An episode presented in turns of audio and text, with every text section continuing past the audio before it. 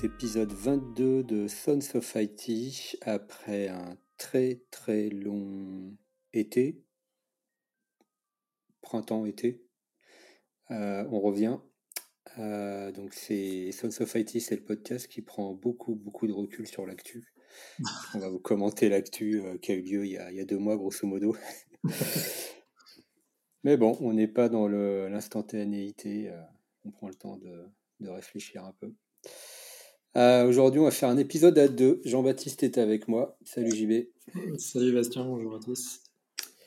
Et puis, euh, nos deux comparses euh, habituels nous ont lâchés aujourd'hui, donc on va, on va redémarrer en douceur.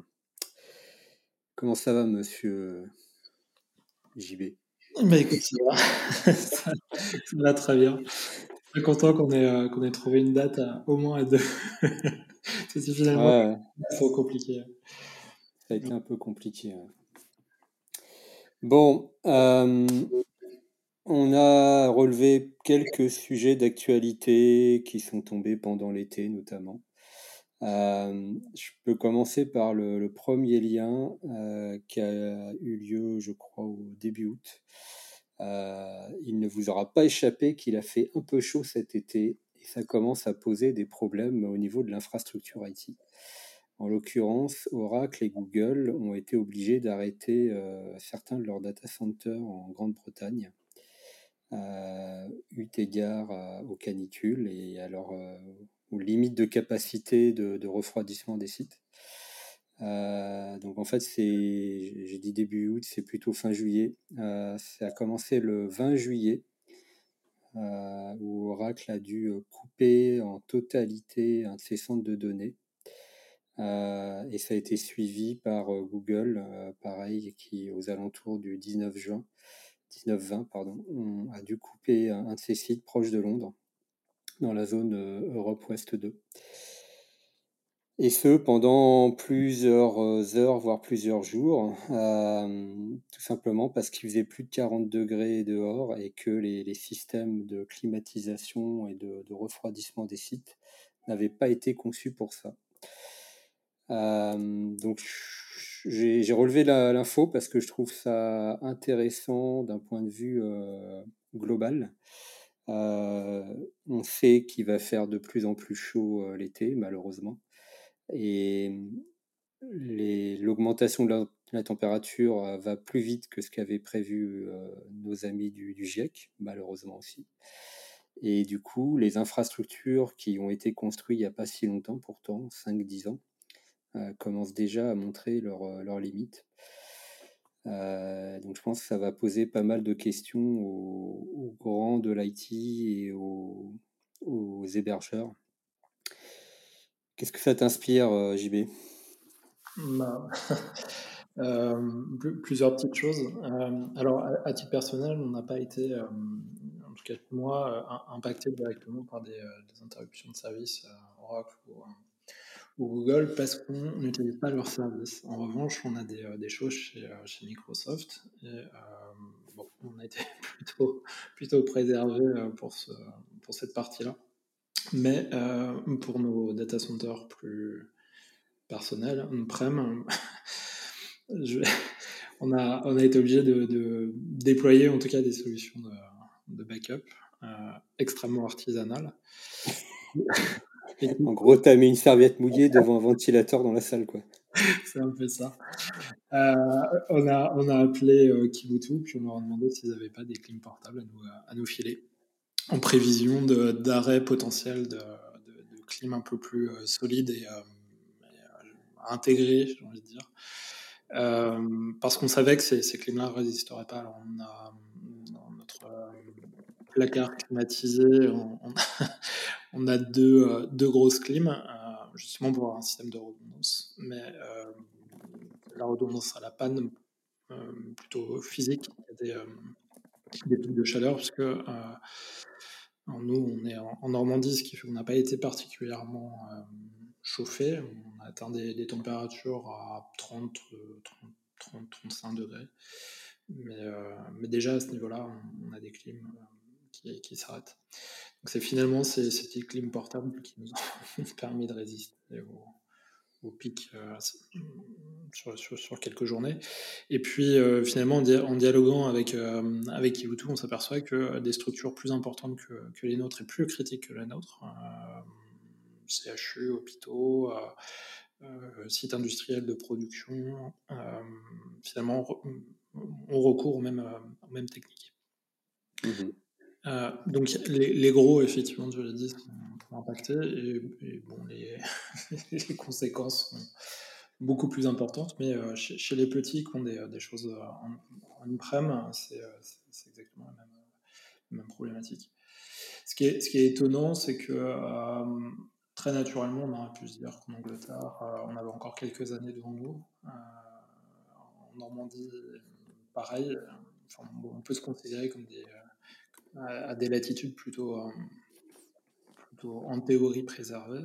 on, est déjà, on est déjà dans la problématique. Ah bah, je pense que les zones qui se pensaient à l'abri parce qu'un peu plus au nord vont être en fait celles euh, les plus rapidement impactées. On le voit, hein, c'est au pôle que, que, le réchauffement est le plus violent. Et euh, en, UK, la plupart des infras n'ont jamais été prévus pour supporter ce genre de température. Pour l'anecdote, il y a une, euh, une piste d'atterrissage qui a fondu cet été mmh. parce que euh, voilà, le bitume n'était pas prévu pour supporter cette température-là. Et quand il y a un avion de, de 20 ou 30 tonnes qui se pose euh, sur une piste un peu molle, ça, ça, fait peut mal se finir. Ouais. Ça fait shoot et ça s'arrête d'un coup. Ça, ça peut mal se finir. c'est amusant parce que alors, un data center, euh, c'est un site qu'on construit en général pour une vingtaine d'années, entre 20 et 30 ans d'exploitation. Euh, une fois qu'il est construit, il est souvent difficile de l'upgrader. Les systèmes de refroidissement sont peut-être une exception, euh, parce qu'en général, les chillers, donc les, systèmes qui, refroidissent l'eau glacée qui circule ensuite dans le site, sont plutôt à l'extérieur ou sur le toit des, data centers. C'est peut-être des modules qui vont pouvoir être remplacés. Mais ouais, je pense que les, grands hébergeurs vont, vont, commencer à étudier cette problématique de très très près.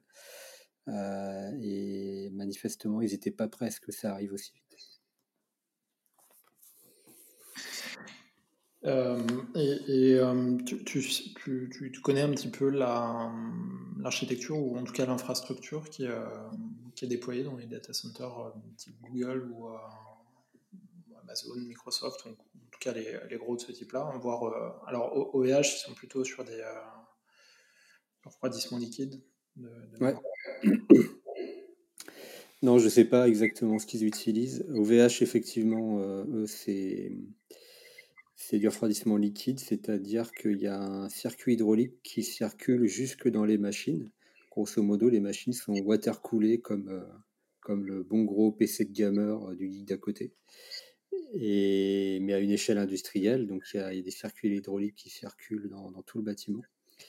Ce qui pose d'autres problèmes, euh, parce qu'évidemment, il ne faut pas que ça fuit. Hein. Quand on fait circuler de l'eau à côté de puissance électrique importante, c'est jamais très très bon donc ça nécessite une rigueur un peu particulière. Par contre, euh, Microsoft, Google, AWS, je ne sais pas du tout. J'aurais tendance à penser que s'ils ont été obligés d'éteindre les sites, c'est qu'ils euh, sont plutôt sur de refroidissement euh, traditionnel. Mmh. Donc du cool corridor ou des choses comme ça. Mmh. Le cool corridor, c'est un espèce de... Pour les gens qui n'ont jamais mis les pieds dans un data center, c'est on va mettre deux rangées de racks l'une en face de l'autre un, toit euh, entre les deux, une porte euh, à chaque bout. Et en fait, on crée un espèce de, couloir euh, hermétiquement fermé dans lequel on va faire souffler l'air froid à l'intérieur si les, serveurs sont dans le bon sens. Et ils vont aspirer cet air froid et le recracher vers l'extérieur du, couloir, d'où le nom Cool Corridor. Ça permet d'éviter de refroidir une pièce de plusieurs centaines ou milliers de mètres cubes en fait, on va concentrer l'air frais euh, juste là où il est nécessaire. Ce qui est surprenant d'ailleurs quand on ne sait pas comment ça marche et qu'on n'a jamais vraiment visité de data center, c'est qu'en rentrant dans la salle, euh, la grande salle, finalement il fait chaud. Ouais. Euh, alors on s'y attend pas, pas forcément. en rentrant dans le couloir, effectivement, Ouais, puis les constructeurs ont aussi augmenté progressivement les températures de fonctionnement des machines. Il y, a, quelques années, on essayait de maintenir les températures des salles, en tout cas à l'entrée des serveurs, aux alentours des 18-19 degrés. Euh, aujourd'hui, les machines fonctionnent très très bien à 25, 26 euh, sans, problème. Mais euh, quand on atteint des 30, 40 degrés, il y a très vite un effet d'emballement thermique qui a deux conséquences. La première qui peut être visible par les clients, c'est que les machines vont ralentir parce que le, les CPU vont, automatiquement en fait abaisser leur fréquence pour limiter la diffusion calorifique. Et quand ça, ça suffit plus, bah, la machine s'arrête, elle se met en sécurité. Et, là, ça peut être assez euh, catastrophique à l'échelle d'un data center.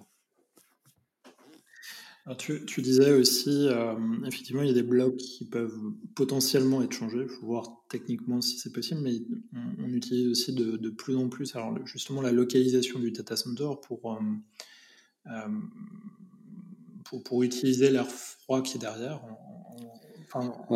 dans l'air, en free cooling. Et justement, peut-être que l'efficacité des tel qu'il a été pensé au départ des, data centers, qui ont été positionnés dans des zones géographiques plus, plus fraîches, euh, va complètement exploser. On va se retrouver avec des PUE euh, complètement délirants, euh, parce qu'on ne peut plus utiliser cet air frais extérieur. Bah, typiquement, ceux d'Oracle et Google, peut-être qu'ils se sont dit, bon allez, lieu de Londres, on est quand même en Angleterre, c'est pas un climat tropical, donc on va miser sur le free cooling et puis investir le minimum dans, du refroidissement actif. Et puis pas de chance, euh, quand le, climat se met à s'emballer un peu, ça marche plus. Quoi. Mmh. Ouais, c'est tout à fait ce que tu disais tout à l'heure. c'est probablement ces data centers là qui sont les moins, les moins adaptés aux choses. Ouais, c'est intéressant, j'espère. Je n'ai pas vu de suite, euh, en tout cas de, communication, ni de la part d'Oracle, ni de la part de, Google sur euh, ce que ça avait éventuellement déclenché en termes de réflexion chez eux. Euh, moi, ça m'intéresserait d'avoir un peu leur, leur éthique sur le sujet. Mmh. on va suivre ça.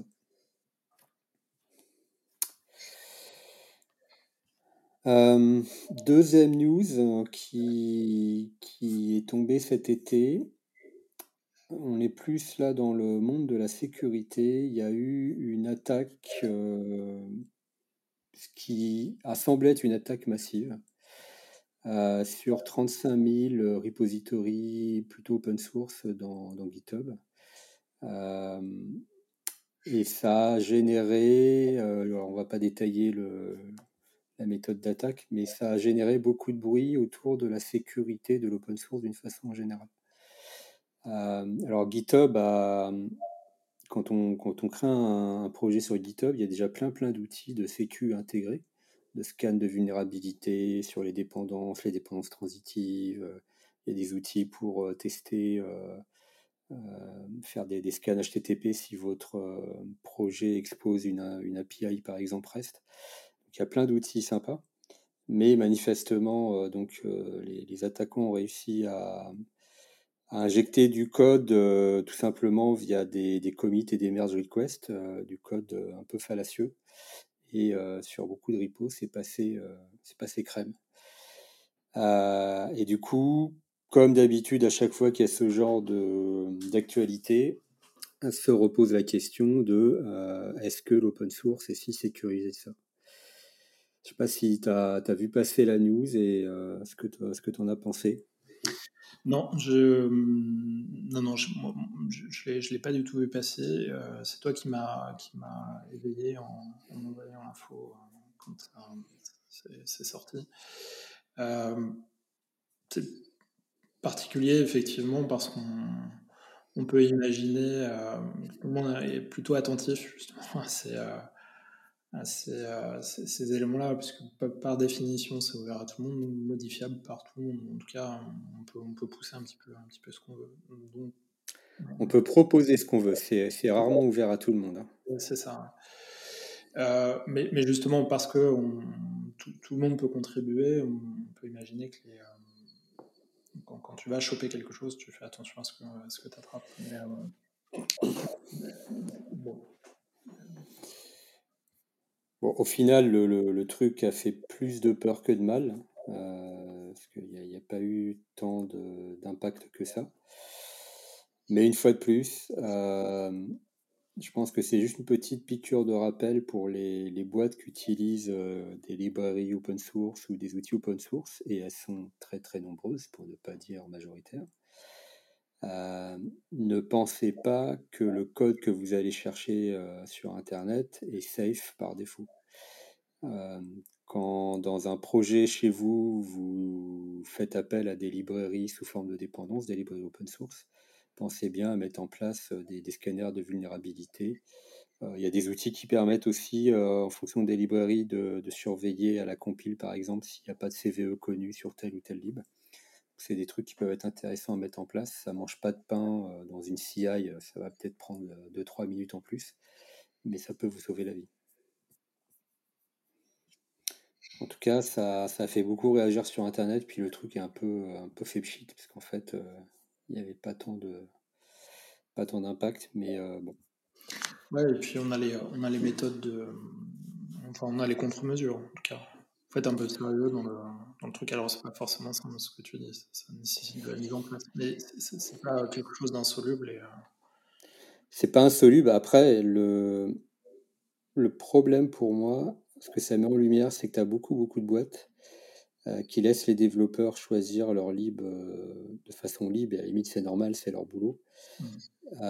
et les devs n'ont pas forcément conscience de la totalité des dépendances transitives va impliquer l'import de tel ou tel lib dans son projet.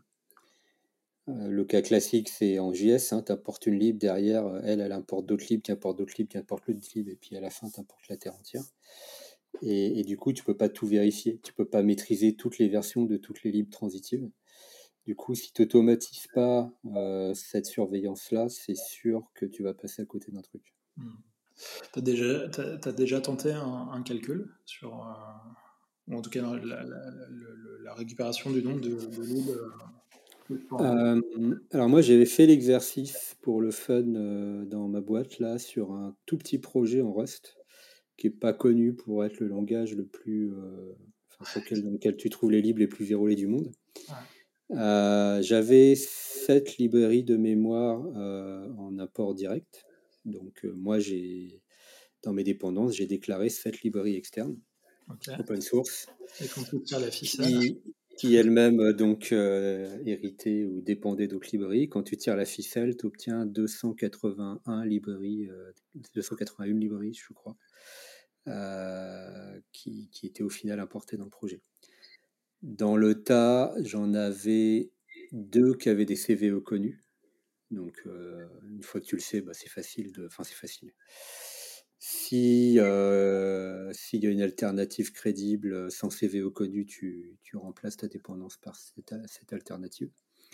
Et dans certains cas, en fait, euh, il n'y a juste pas d'alternative parce que c'est la lib que tout le monde utilise, etc. En fait, il y a trois CVO connus dessus, mais personne ne les a jamais fixés.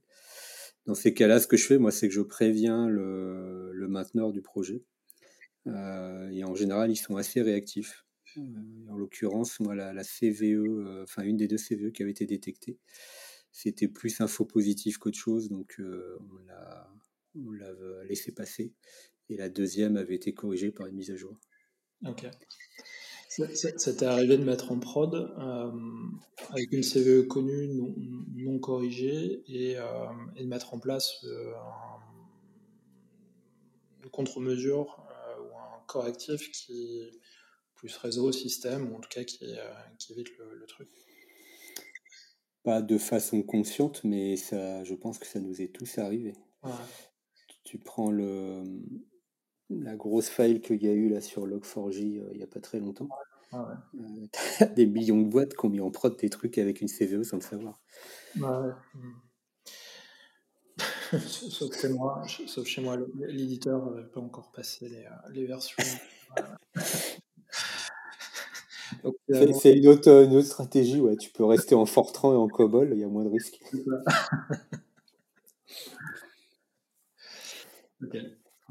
Mais ouais, faire l'exercice, c'est assez amusant. Euh, J'ai vu une stat passer aussi d'un éditeur de solutions de, scan de code, je ne sais plus son nom, qui a analysé langage par langage le taux de code importé moyen qu'il y avait dans, dans des projets d'entreprise.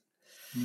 Euh, c'est-à-dire, tu prends, euh, je ne sais pas, 1000 entreprises. Dans chaque entreprise, tu analyses tous les projets internes. Et en fonction des technos, tu regardes si euh, le, code qu'a écrit, qu'ont écrit les développeurs de l'entreprise représente, je sais pas, 70% de l'appli, 50% de l'appli, etc.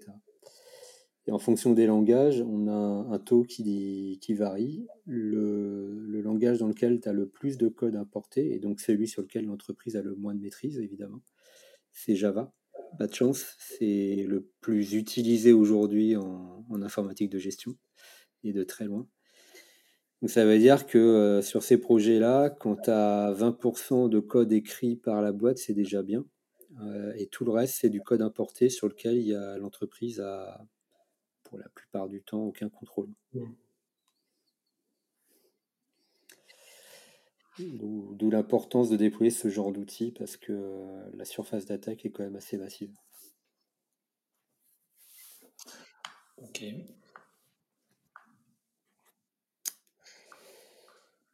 Euh, on bascule sur euh, les news plutôt relatives à Linux. Il s'est passé plusieurs choses cet été et récemment, en septembre. Premier truc amusant, je crois que c'était en août, Linus Torvald a réalisé une version de kernel depuis son MacBook Apple M2. c'est une anecdote, mais c'est amusant. Enfin, c'est amusant. C'est notable pour deux points, je pense. Le premier, c'est qu'il était allergique au matériel Apple. Manifestement, il a changé d'avis. Et le deuxième, c'est que c'est un M2 et donc un CPU ARM. Euh, le fait que Linus Torvald, qui est l'homme qui a créé Linux pour avoir un Unix sur des CPU x86 bon marché, bascule doucement vers ARM, je pense, euh, confirme une tendance dont on avait parlé un peu dans un épisode précédent sur les CPU. C'est que il y a un shift en termes d'architecture CPU qui est en train de s'opérer euh, de plus en plus euh, rapidement, je pense, vers le vers l'ARM. Euh, deuxième chose amusante, avant l'été, il y avait déjà eu des discussions au sein de la communauté Linux sur l'utilisation de Rust comme second langage officiel dans le kernel en commençant par les modules et les drivers. Euh, donc il y a eu beaucoup, beaucoup d'échanges, de débats, de discussions euh, tout à fait euh, polies et, et argumentées, comme souvent dans la communauté Linux. Et on a eu donc une annonce très récemment. Rust fera son entrée officielle dans le prochain kernel, le 6.1. Ça a été annoncé par Linus himself euh, début août, je crois. Donc euh, voilà, l'histoire est en marche. Rust fait, fait son entrée euh, comme langage système à côté de C pour le système d'exploitation le plus utilisé au monde. Et personnellement, je trouve que c'est plutôt une bonne chose. Qu'est-ce que ça t'inspire? Alors, sur, l'utilisation d'un MacBook Air euh, M2 par, Linus pour produire son, son commit, c'est euh, ouais, plutôt amusant. Alors, je ne sais pas bien ce qu'on peut, euh, peut y mettre derrière. Peut-être que la première chose, c'est que finalement, on, tamponne le fait que Linux est plutôt un, OS serveur plus qu'un desktop ça, contredit un petit peu ce qu'on se disait sur euh, euh, la, tendance qu'on imaginait euh, voir débarquer pour, pour Windows. Puisqu'à un moment, on s'est dit, tiens, les intégrations progressives des, noyaux Linux sur, Windows penchent peut-être pour un OS desktop Linux avec une surcouche graphique à la, Microsoft avait essayé de projeter ça un petit peu dans, le futur. Mm, mm. bon, ça ne veut pas dire que c'est pas la, bonne tendance, mais, mais ça, c'est assez, assez amusant. en tout cas, de se dire que les KDE, GNOME et compagnie sont peut-être maintenant très loin de, de ce qu'on imagine ou ce dont on a besoin pour une, IHM. Quoi. Alors, j'ai pas précisé, mais euh, Linus, il utilise son MacBook évidemment sous Linux, pas sous OS 10, ah. enfin pas sous macOS. Euh, en l'occurrence, il utilise Asahi Linux, qui est une distrib euh, qui a été conçue justement pour les, les MacBook M, donc ARM. Ok, donc il a une, une interface graphique qui, qui reste source. Okay. le connaissant, ça m'étonnerait, mais c'est pas trop le sujet à la limite. Euh, j'ai dit, euh, j'ai dit que l'annonce avait été faite fin août. Euh, je me suis trompé. En fait, l'annonce de la présence de Rust dans le kernel 6.1, elle a été faite en septembre, le 20 septembre. Donc, donc c'est relativement récent, pardon. Alors, là-dessus, ce qui va être marrant, c'est de voir comment les, les établissements de formation ont adapté leur, leur programme puisque euh, on le sait, c'est ce qui est enseigné dans les écoles d'ingé, euh, de, de, l'université depuis, euh, depuis, une éternité. Je suis curieux de savoir comment on va, s'adapter le, le, système scolaire là-dessus. Est-ce que c'est une bonne question. Ouais. Est-ce que dans six mois, un an, on a, on a des profs qui sont à peu près formés ou qui se sont formés et qui, qui parlent un peu plus fortement de, de, de Rust, ou alors est-ce qu'on reste pendant, pendant, les dix prochaines années sur l'enseignement de C? Ça va être intéressant à observer aussi.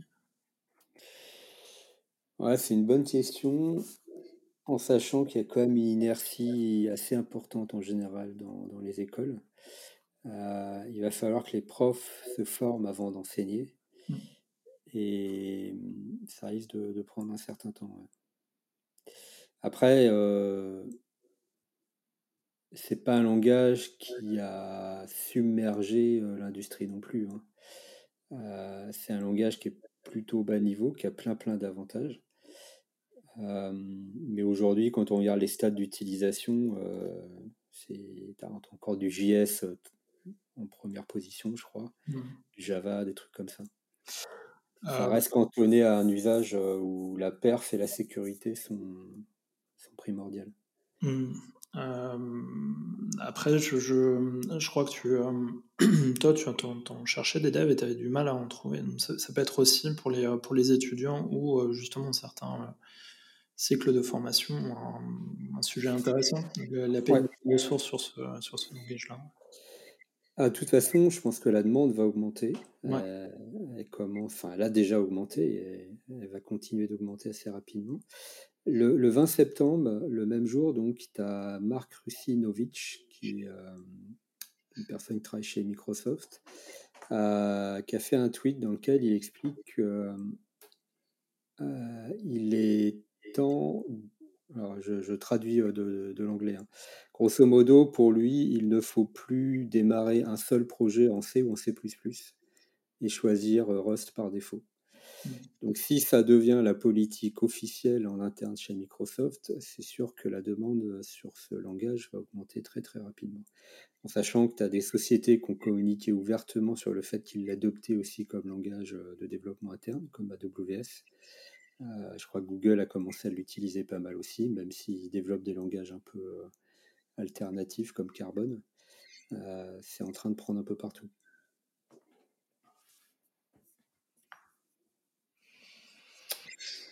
Marche. Longue vie à Rust.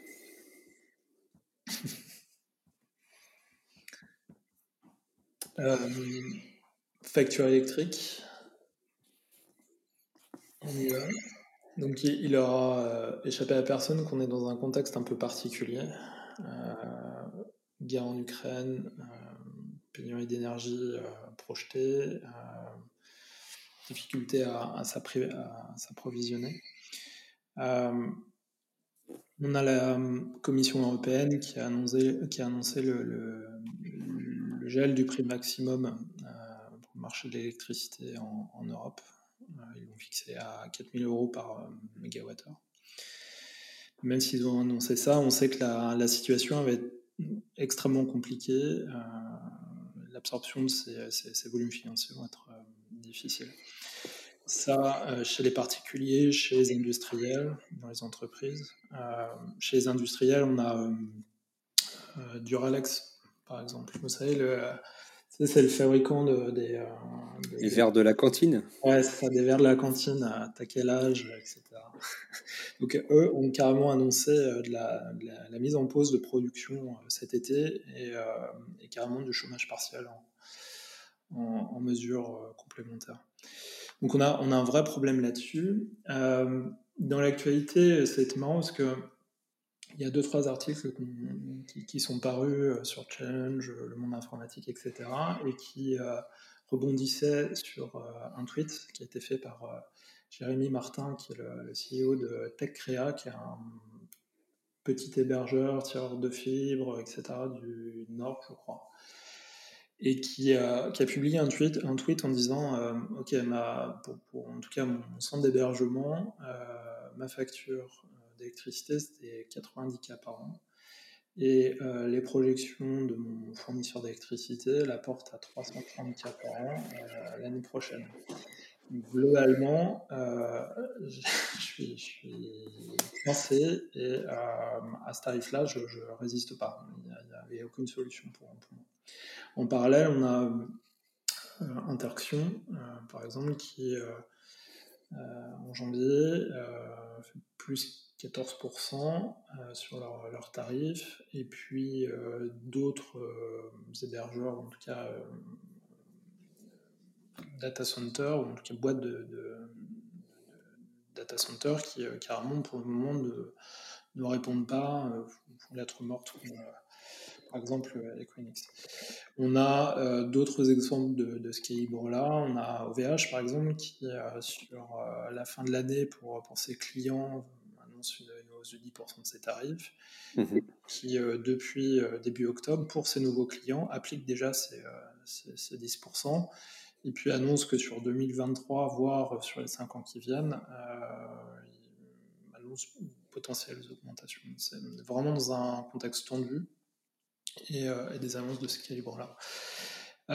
et puis d'un autre côté, on a les, les GAFAM qui pour le moment n'annoncent pas particulièrement d'augmentation ou en tout cas pas véritablement lié sur, euh, sur, ce sujet-là.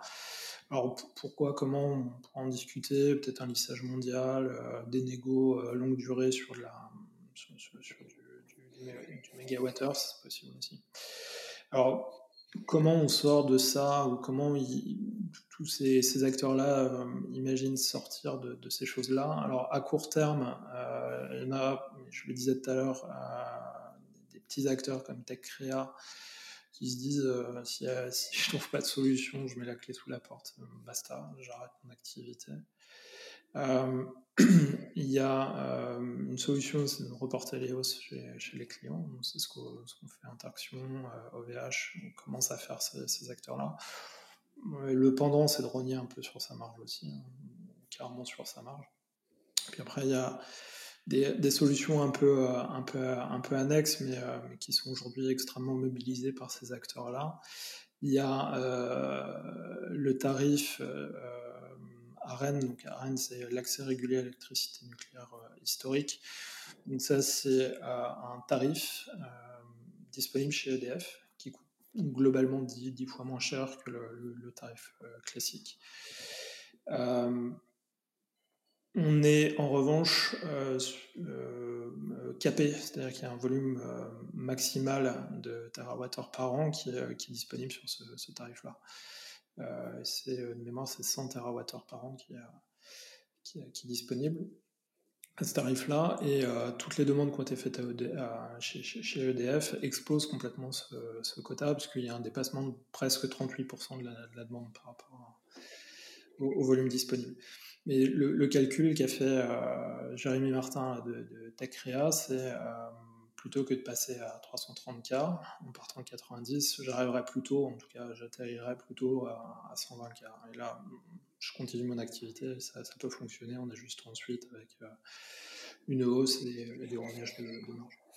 Il y a un autre, un autre levier qui, est présenté, c'est les PPA, Power Purchase Agreements. Là, l'idée, c'est de s'intéresser en tout cas d'utiliser les contrats en s'adressant directement aux producteurs d'électricité et pas aux, fournisseurs d'électricité. On, évite les, marges des distributeurs et fournisseurs. Euh, à, court terme, c'est à peu près les, euh, solutions qui sont, en tout cas discutées, envisagées ou, présentées par, par, l'ensemble des acteurs. Il y a des problèmes annexes aussi qui vont se présenter, euh, puisque on va avoir des, difficultés, donc potentiellement des coupures. Et pour des data centers ou des fournisseurs de, puissance informatique, euh, une coupure d'électricité, c'est pas forcément euh, euh, facile. En tout cas, c'est pas forcément standard. Il, y a, des équipements, pour en reparler, qui, permettent d'éviter toute, problématique, mais c'est des choses qui, peuvent être embêtantes si, si, ça dure très longtemps. Il y a OVH qui a dit qu'ils renforçaient leur contrôle euh, et les tests sur euh, onduleurs et euh, les groupes. Ouais, les groupes, les groupes de générateurs diesel. Ça, c'est plutôt pour le, le, court terme, c'est-à-dire sur l'année qui vient. Puis après, il y a les sorties longue durée, les sorties long terme. Et là, on en parlait un petit peu tout à l'heure avec l'ARM, mais transition vers des processeurs moins gourmands, ça peut être une, solution de sortie. On parlait aussi des systèmes de refroidissement tout à l'heure. On trouvait un moins gourmand en, énergie. Euh, ça peut être aussi une, façon de sortir de, l'ornière, mais tout ça, c'est des investissements massifs qui prennent du temps, des transformations lourdes. On a euh, aussi, alors c'est peut-être ce qui explique aussi la, la capacité des GAFAM à, à, lisser ou en tout cas à moins impacter leurs clients, c'est euh, d'être en capacité de produire l'énergie. Euh, c'est Amazon là, qui, qui va bientôt atteindre, atteindre 50 000 gigawattheures de, de, production. Ils ont plus de 100 projets d'énergie renouvelable en, Europe. Donc voilà, ils se, créent des, moyens de production énergétique. Bon, mais euh, un nouveau système de refroidissement, euh, des processeurs, etc., c'est euh, aussi quelque chose qui vient, enfin, qui est impacté par, bah, par la pénurie, le sourcing de composants, l'inflation aussi, qui, qui, pourrait empêcher ces, choses-là, ou en tout cas limiter le rythme de, de, de migration, de transformation. Euh, voilà, et puis côté client euh, de ces euh, data centers, euh, fournisseurs de data centers, ben, finalement on en a deux, hein. on a les, clients directs, j'ai envie de dire, et puis les fournisseurs de, soft, type PaaS, SaaS, etc. pour ceux qui sont capables de le faire, éventuellement du changement de fournisseur, et aller dans un centre d'hébergement un peu un peu plus, plus léger en termes de, de, prix, mais ça c'est euh, de la réversibilité, est-ce que tu as prévu de faire ça, etc., etc. Il y a une question de vélocité aussi là-dessus. Euh, et puis, euh, bon, pour faire tout ça, tu as, bah, un problème de capacité d'investissement. Tu peux éventuellement récupérer ça en prime, euh, est-ce que tu as, les, as les capacités de le faire? Bon, voilà, c'est un, peu le, un peu le tableau. Quoi. Euh, je sais pas ce que tu en penses, toi. Euh, alors, c'est un sujet super intéressant qui va avoir, je pense, des répercussions majeures s'il dure assez longtemps. Pour que les gens comprennent bien, dans la base de coût d'un cloud provider, euh, sur une base d'environ 80 MWh, qui était grosso modo le prix qu'on payait euh, l'année dernière, enfin les années d'avant, euh, l'énergie, ça représente à peu près 10% de la facture. Donc quand tu achètes ta VM, je dis n'importe quoi, chez Amazon ou Microsoft ou VH, tu as 10% du prix, c'est de l'énergie. Quand, si tu doubles ce, prix de revient, tu passes de 80 à 160, bah, de facto, ton, ton, poids dans le prix final, il, passe à 20%. Et si tu veux pas perdre de marge, tu veux pas perdre 10% de marge, il faut que tu augmentes tes prix de, de 10%. Aujourd'hui, le 25 septembre, au moment où on enregistre le podcast, le prix du mégawattheure, il est à 399,15 euros. On est passé de 80 à grosso modo 400 euros. Les augmentations qu'on fait pour l'instant, les, cloud providers comme OVH, sont plutôt de l'ordre de 10%, ce qui veut dire qu'elles ne couvrent pas aujourd'hui l'augmentation de coûts qu'ils ont et ils sont en train de bouffer leur marge. Si la situation dure euh, plusieurs mois, euh, il faut s'attendre à une hausse massive des prix du cloud. C'est-à-dire que les, boîtes euh, comme la tienne vont devoir s'attendre à voir leurs factures doublées, triplées, quadruplées dans les mois à venir. Il y a beaucoup de boîtes pour lesquelles ça va poser un énorme problème parce que toutes les solutions que tu viens d'évoquer euh, elles sont presque irréalistes. Revenir on-premises, c'est quand, quand tu es une boîte du 440 et que tu as migré toutes tes infrastructures euh, dans le cloud, c'est juste pas possible. Ça prendrait des années et des années. Il faut retrouver les compétences, rembaucher des gens, etc. Euh, et ça serait pas une solution parce qu'il n'y a pas de raison que tu payes l'énergie moins cher qu'un Interaction ou un Amazon. Euh, Basculer sur des architectures plus économes, c'est une partie de la solution, mais c'est pareil, ça va prendre des années. Aujourd'hui, les cloud providers qui proposent de l'ARM, il n'y en a pas beaucoup. Euh, le seul qui, le propose en masse, c'est Amazon. Euh, et en fait, je pense que le levier, le plus gros levier pour les, les entreprises, mais ça aussi, ça va prendre des années et des années, c'est qu'elles vont enfin je dis bien enfin, se pencher sur l'efficacité énergétique de leur application. Et elles vont enfin s'apercevoir que tous les langages qui ont été développés dans les années 90, début des années 2000 pour augmenter la productivité des développeurs, euh, donc les, Java, les Perl, les Python, les Ruby, les JavaScript, etc., etc., sont en fait des gouffres énergétiques on a déjà parlé, il me semble, dans un épisode précédent d'une étude qui a été faite par l'université euh, portugaise euh, sur la consommation énergétique d'un programme écrit dans différents langages. Et on allait du simple au euh, x10, voire plus. Donc en fait, le moyen le plus efficace de réduire sa, facture de cloud si les prix augmentent demain, c'est d'arriver à diminuer sa consommation. Et pour arriver à diminuer sa, sa consommation, pardon, il va falloir réécrire une grande partie des applications vers des langages plus efficaces. On parlait tout à l'heure de, Rust, c'est une option possible, il y en a d'autres, Go, C, etc. Mais clairement, on va, si, la situation perdure, euh, et quand je dis perdure, je parle de 2-3 ans, il y a à mon avis pas mal de boîtes qui vont commencer à s'interroger là-dessus.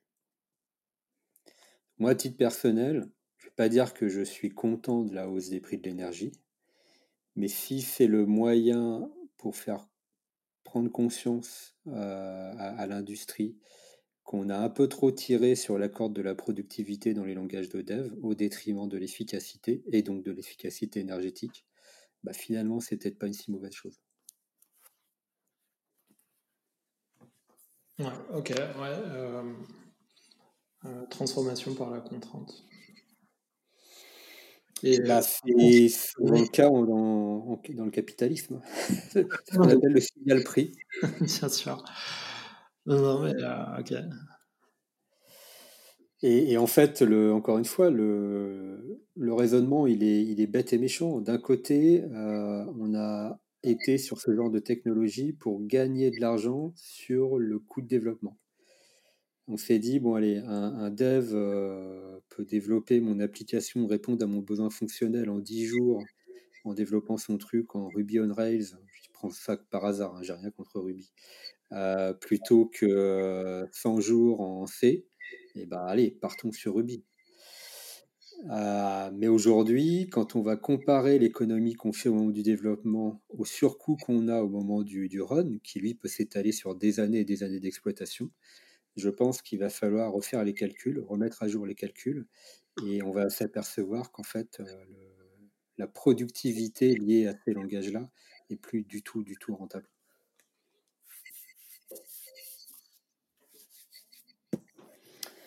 Je suis impatient de voir euh, comment les choses vont évoluer. Euh, je pense que les, les premiers 6 à 12 mois, les cloud providers vont tout faire pour absorber le, la hausse des coûts. Combien de temps ça va durer, c'est difficile à dire parce que ça va dépendre de, des fluctuations du prix du mégawattheure. Mais euh, ce qui est sûr, c'est qu'ils ne pourront pas l'absorber indéfiniment. Hmm. Et on ne parle pas d'une hausse de 10 ou 20%, encore une fois, on parle de entre 80 et 400 euros, il y a un x5. Donc ça veut dire qu'on a multiplié par 50% le prix de revient global de, de la VM qu'on vend aux clients. Ça commence à faire beaucoup. Clairement. De ta vision euh, DSI, euh, si le truc, euh, si demain ton cloud provider vient te dire en disant bon bah suis désolé, euh, monsieur le client, mais on va devoir doubler les, prix. Tu réagis comment? J'ai pas, pas beaucoup de marge. J'ai pas beaucoup de marge. Euh, à court terme, tu n'as pas beaucoup de marge. Non, non, à court terme, effectivement. Et puis, euh, et puis finalement, c'est pas, pas sur le, c'est ce que tu disais, c'est pas sur le cloud provider que je vais, je vais agir. C'est sur le. Si, si, tu considères une DSI euh, classique, hein, c'est sur mon éditeur de logiciel. Mais du coup, la question, c'est combien de temps il faudrait et à quel niveau de pression prix, c'est-à-dire d'augmentation de la facture, euh, tu, aurais besoin pour dire euh, aller voir l'éditeur et lui dire là, je suis désolé, mais ça peut plus durer. Il faut. Optimiser vos trucs, vous devez diviser la conso par 2, par 3, par 4. Et je pense que tu le fais, euh, tu le fais dès que tu as, 10%. La, question après, c'est euh, quelle est leur euh, capacité à faire et, la vélocité qu'ils ont à disposition pour, pour, pour faire ça. Et un éditeur classique standard, il est, il est dans les choux, complètement dans les choux. Ça veut dire que comme beaucoup de crises, il va y avoir des opportunités des, vieux éditeurs installés sur leur marché de niche euh, depuis des années et des années vont peut-être commencer à être challengés par des petites boîtes capables de, développer des solutions fonctionnellement équivalentes pour une, euh, fraction de la consommation euh, énergétique ou d'une façon générale de puissance informatique nécessaire. Ouais, ouais, je pense que c'est ça. Dans, mon secteur, ça a déjà commencé pour d'autres raisons, justement pour leur capacité à faire, à évoluer, à suivre les, tendances, à, proposer de nouvelles fonctionnalités. Finalement, ils, sont, mauvais sur les deux tableaux. Un, pour proposer ça, et deux, dans leur efficacité. Euh, c'est d'ailleurs, enfin, c'est ce que tu pointais, euh, là on attaque le portefeuille, ça risque d'aller plus vite, euh, mais pour, pour les, les, entreprises qui ont une conscience environnementale et écologique, c'est des, travaux, en tout cas des demandes qui ont commencé depuis, euh, depuis un petit moment. Ouais, mais quand tu le fais sous un angle. Euh, euh, comment dire ouais, de, qui, qui peut remettre en cause son existence même. Ouais, la responsabilité sociétale, je sais pas quoi. sais plus C'est une importance majeure. oui, oui, bien sûr. Mais je pense que tu n'as pas tout à fait le même niveau de pression stratégique vu du COMEX que quand on vient te dire pour quand on vient te voir pour te dire bon bah là la facture du cloud elle a elle a fait x4. Bien sûr. Non non bien sûr. C'est on vit une époque intéressante je pense sur ce plan-là. Euh, et pour euh, reboucler sur ce qu'on disait tout à l'heure, et donc la montée en puissance de, de langages comme, euh, comme Rust, c'est un phénomène qui va accélérer cette, cette, montée en puissance, je pense, qui a été déclenché plutôt pour des raisons de, de sécurité et de performance au début, et qui risque d'être amplifié pour des raisons de coût, tout simplement. Hmm. J'en profite pour faire un petit peu de pub. Euh, moi, je travaille pour un cloud provider français. On, on organise les 7 et 8 octobre euh, avec l'ISEP, qui est une école d'ingénieurs, un hackathon justement sur ce sujet-là. C'est-à-dire qu'on va, proposer un ou deux codes sources de petites applications aux différentes équipes qui se sont inscrites. Le code source sera livré en Python et ils ont 24 heures pour optimiser la, consommation énergétique sans modifier le résultat de l'exécution du code, évidemment. Euh, par tous les moyens qu'ils jugent nécessaires, incluant éventuellement euh, le redéveloppement dans un autre langage. C'est des, euh, des, modules ou des softs en production? Non, non, non, c'est du code d'exemple. qui, qui va être volontairement pas forcément super optimisé. Hein. On, va faire des petites erreurs, pas de débutants, mais relativement classiques. Euh, et, donc l'objectif pour les équipes, ça va être d'arriver à optimiser tout ça. Super. En agissant sur le code et euh, sur l'architecture éventuellement aussi? Sur le code, sur les algos, euh, sur éventuellement un modèle de données, parce qu'il y, a, il y a des exemples avec une petite base de données. Donc tous les moyens sont bons pour, pour améliorer les perfs et diminuer la consommation. Super.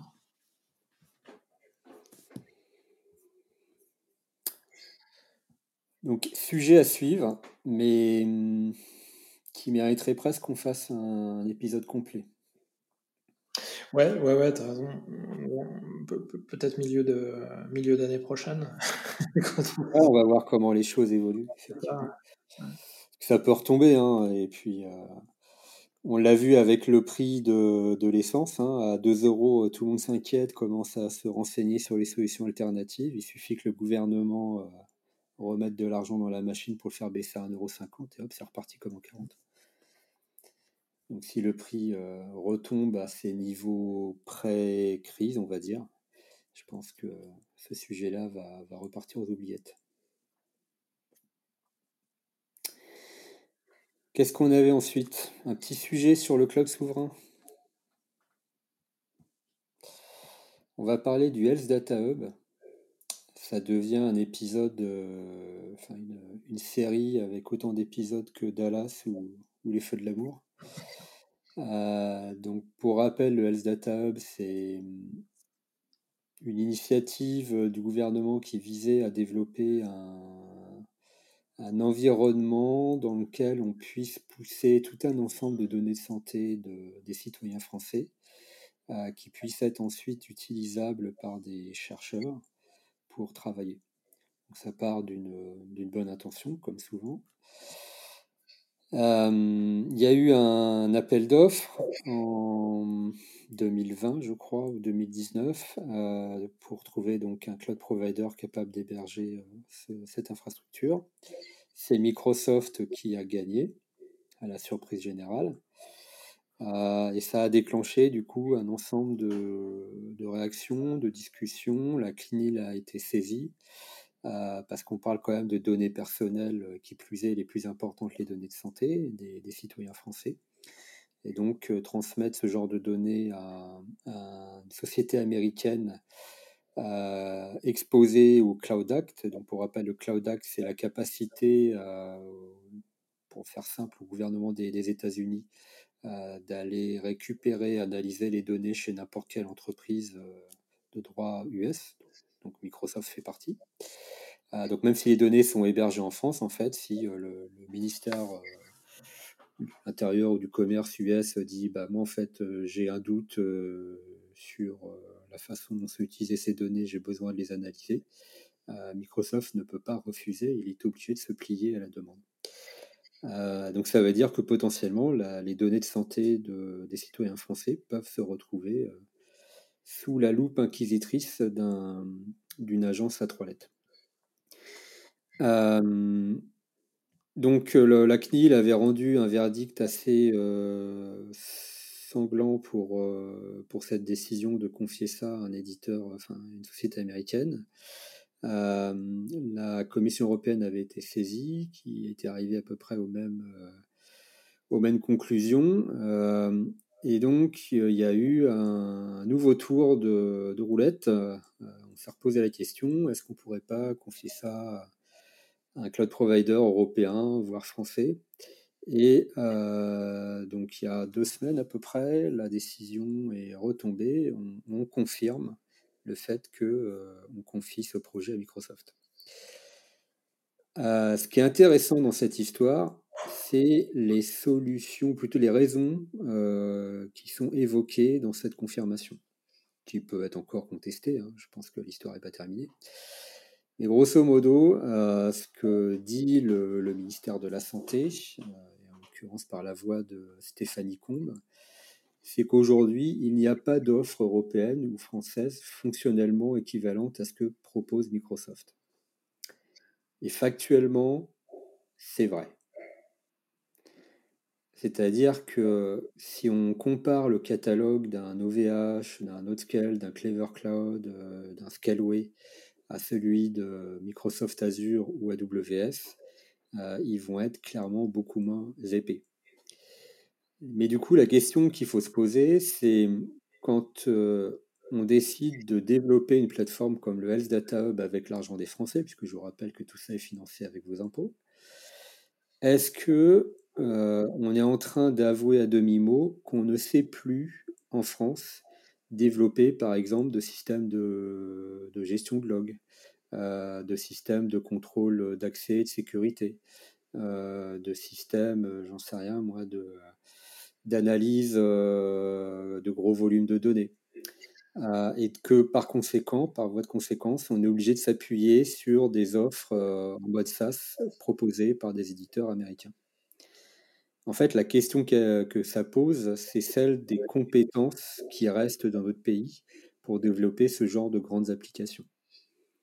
Donc pour moi, il y a deux questions intéressantes. C'est comment on fait pour que les, acteurs français, les acteurs de cloud français, se développent encore plus sur ce genre d'offres plutôt SaaS. Euh, et, et l'autre question, c'est euh, est-ce qu'on abandonne officiellement euh, l'hypothèse que ce qui n'est pas fourni par le cloud provider doit être développé avec l'application générale? Est-ce qu'on abandonne le fait qu'on, est-ce qu'on, reconnaît plutôt le fait qu'on n'a plus les compétences en France pour développer ce genre de fonction sur ce genre de grands projets industriels? Je ne sais pas ce que tu as pensé un peu de, de l'histoire. Ouais. je, je, fais des, je tire des conclusions hâtives? Est-ce que je Non, non, non. Je, enfin, je, je, partage, euh, je partage complètement ce que tu dis. On vraiment dedans. Moi, je, je, comprends pas, et c'est la question que tu poses. J'ai vraiment du mal à comprendre euh, comment tu euh, euh, pars from scratch sur une architecture, un, produit, de, ce calibre-là et tu finis par dire je ne sais pas le faire tourner ailleurs que sur, Microsoft, que chez Microsoft. D'autant que de, mémoire, l'ANSI avait dit au départ on sera particulièrement attentif à la portabilité, la réversibilité et, donc la capacité à, éventuellement récupérer les choses et à les, à plugger ailleurs. Ça d'ailleurs, on parlait de, un peu d'économie tout à l'heure, euh, c'est aussi euh, quelque chose qu'il faut, euh, qu'il faut porter et, dont il faut s'assurer quand tu, développes quelque chose comme ça. À quel moment Microsoft sera toujours le, le, meilleur rapport qualité-prix tu, tu, enfin, tu peux pas le projeter ça. Mais, mais, effectivement, enfin, tu, si, si, le choix de Microsoft a été fait au départ, et, et moi je le comprends absolument pas, euh, comment tu, euh, tu, tu, il y a un moment, tu ne peux pas dire autre chose que euh, c'est chez eux et chez personne d'autre. Oui, parce que ce que ça veut dire, c'est on l'a choisi pour le déploiement initial, mais si on confirme la décision en disant en fait on ne sait pas le faire avec aucun autre acteur, c'est ce que tu viens de dire, ça veut dire qu'on est pieds et mains liés ensuite avec ce fournisseur-là. C'est ça. Et, donc, c'est ce que tu disais, ils se sont appuyés. J'ai pas, euh, j'ai pas cherché, j'ai cherché euh, rapidement 5-10 minutes pour essayer de trouver des schémas d'archi ou comprendre un petit peu techniquement comment c'est fait, mais c'est ce que tu disais, c'est que finalement, euh, on comprend intuitivement qu'ils ont utilisé des briques Microsoft et strictement purement Microsoft, dont ils ne savent pas se, se, dégager, en tout cas se dégager facilement. Euh, et encore une fois, hein, ça avec une, philosophie de standard de réversibilité à conception, c'est aberrant. Ça, c'est effectivement le premier point. Tu, l'as soulevé, je le, je, le, je, le, retends pas des pieds. La deuxième chose qui m'a, moi, qui m'a, qui m'a choqué dans le discours de, de Stéphanie Combe, c'est qu'à un moment de, son discours, sa voix de sortie, c'est de dire euh, mais il y a des choses qui commencent à être intéressantes sur le marché. Et euh, il y a des trucs sympathiques qui vont arriver. Et notamment elle salue la joint venture de, de Thales et Google avec Sens et j'imagine euh, de je Cap et, et, je sais plus qui plus Microsoft avec avec avec Blue. Donc je je comprends même pas euh, le, discours qu'elle tient aujourd'hui.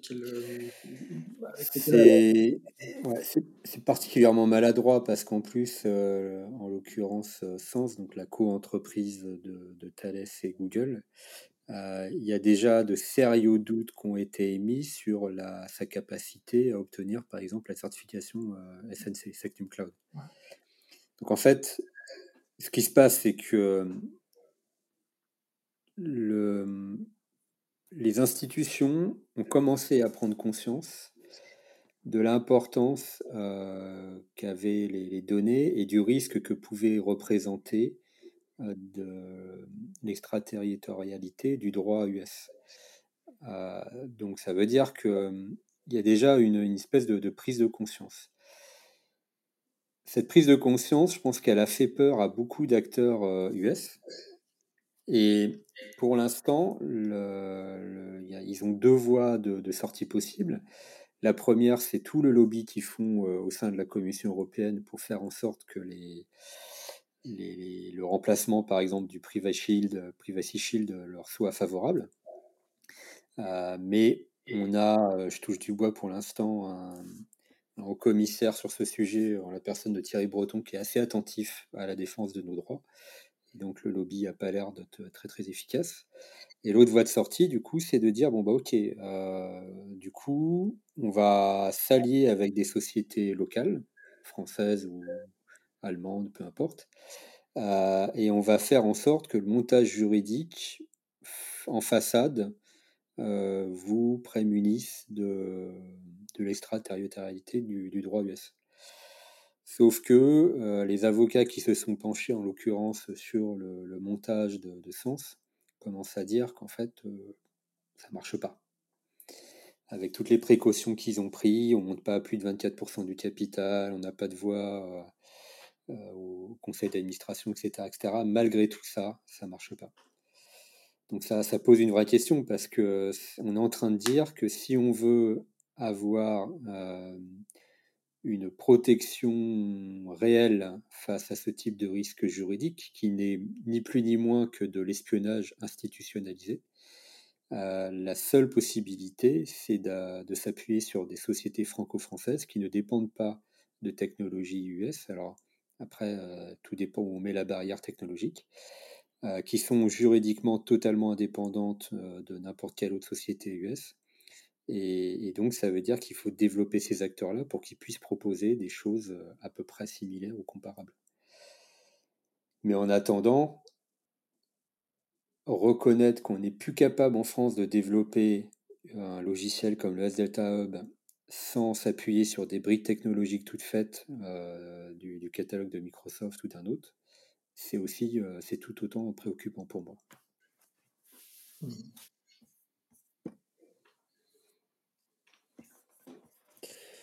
On va voir euh, comment le, le truc va rebondir.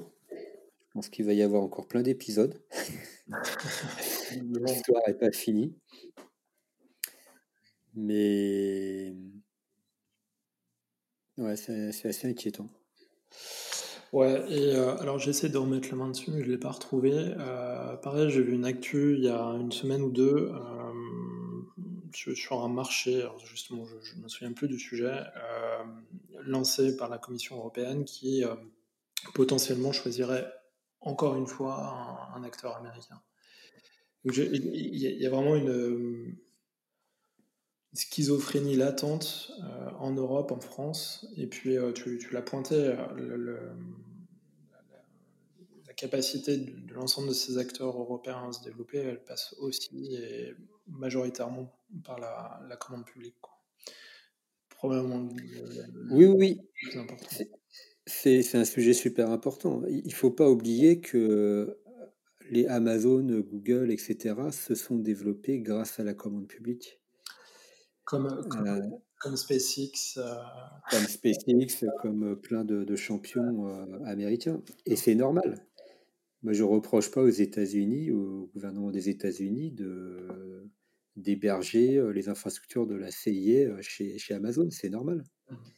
Mmh. ils font appel à leur, à leur société locale, à leur économie. Ils font vivre leur économie. Le problème, c'est qu'en Europe, on, a une règle de concurrence libre et parfaite qui nous empêche, en théorie, de favoriser des, sociétés euh, européennes. Donc le premier point, c'est de s'attaquer à ça. Pour l'instant, personne n'a osé le faire. Et donc on essaye de trouver des moyens détournés plus ou moins alambiqués pour, euh, pour contourner cette contrainte. Mais sans cette commande publique, il va être très très très compliqué pour les acteurs existants de s'élever au niveau de ces grands acteurs-là. On parle de contrats qui pèsent des centaines de millions, voire des milliards de, dollars. Et je préférerais que, que le budget euh, alloué au LZ Hub, qui doit se compter en, centaines de millions certainement, euh, finisse dans l'économie française plutôt que, que dans une société américaine. Puisqu'encore une fois, on parle de nos impôts.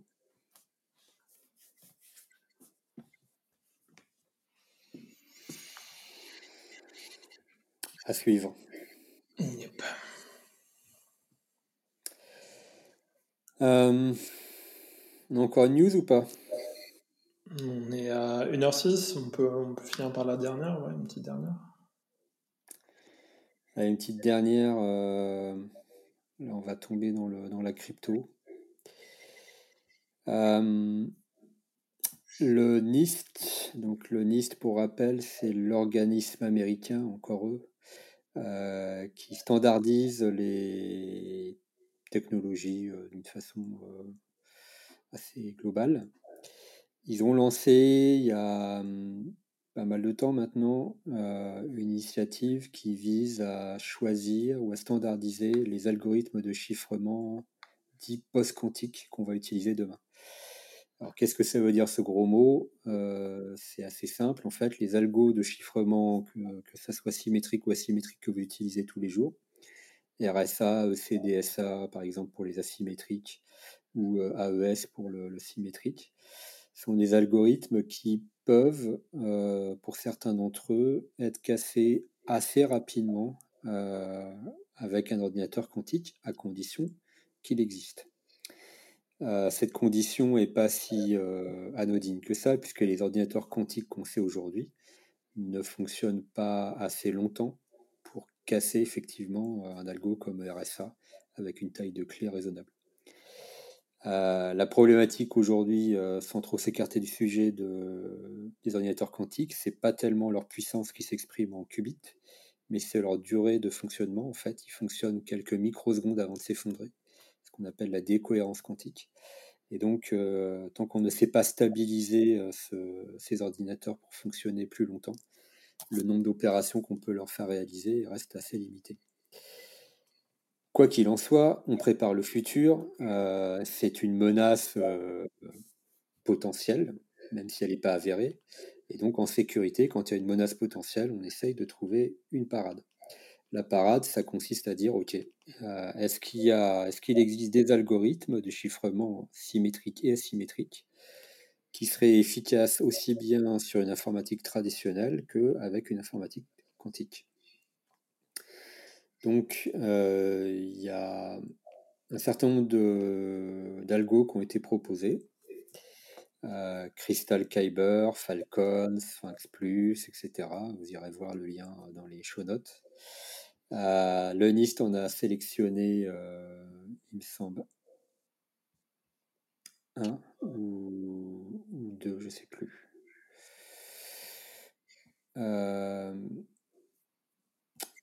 Le truc amusant, c'est que dans un des algos euh, qui a été sélectionné, euh, en fait, il y a des chercheurs en sécurité qui ont réussi à le casser avec un simple laptop euh, monocore quelques jours plus tard.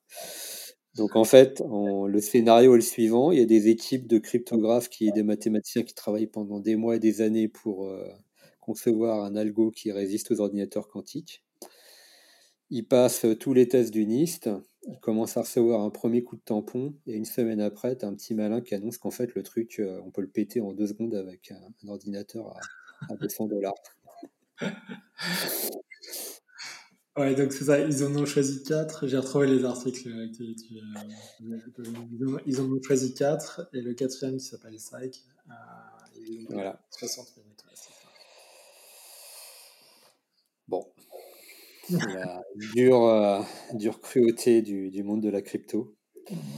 C'est bien, ça veut dire que l'ancien monde continue à résister. Et finalement, le, le, scénario de départ qui était de dire euh, les algos vont pas résister au, quantique, c'est plutôt l'inverse qui se passe pour En tout cas, sur celui-ci.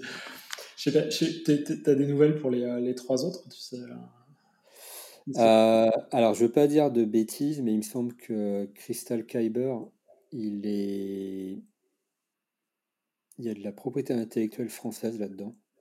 Il y en a en tout cas euh, un de ceux-là qui, est, euh, français. Je me demande si c'est pas celui-là.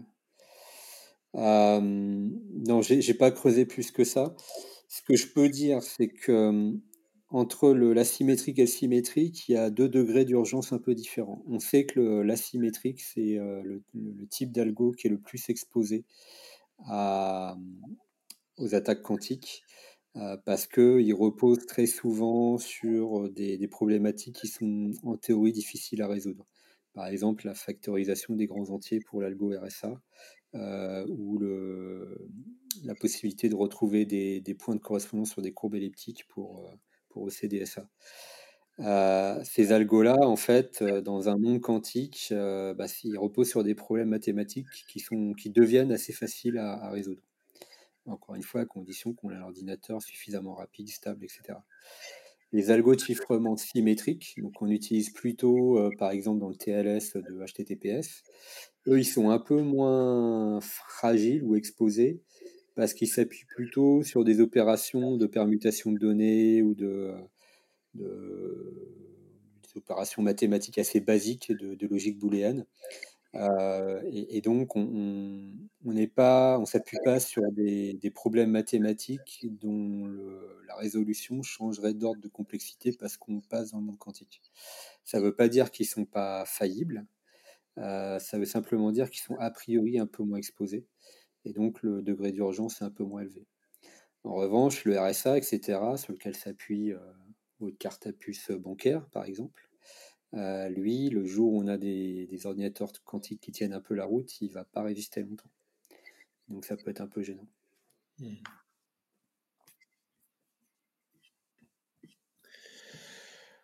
Ok.